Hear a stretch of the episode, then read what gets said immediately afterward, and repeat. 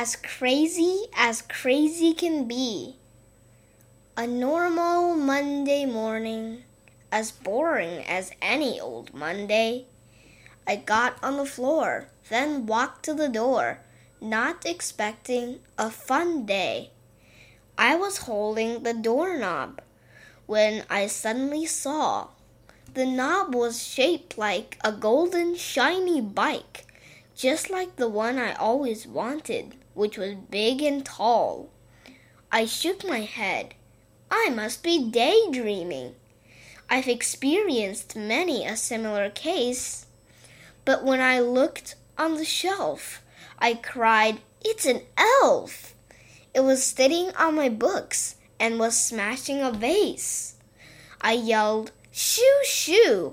I just cannot stand an elf in my room. This day was filling with gloom, and the situation's getting out of hand.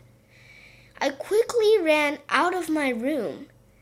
Down to the kitchen I went. Inside I did peer, and I trembled with fear.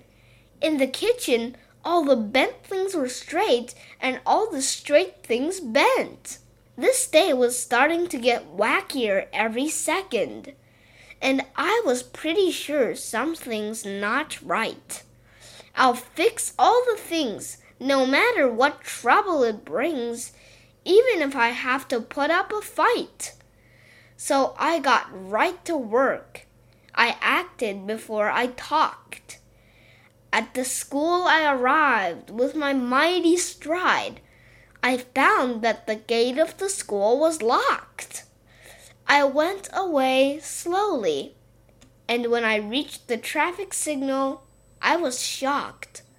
All the roads were closed for a day, each and every way. Every road in the city was blocked. I roared in frustration.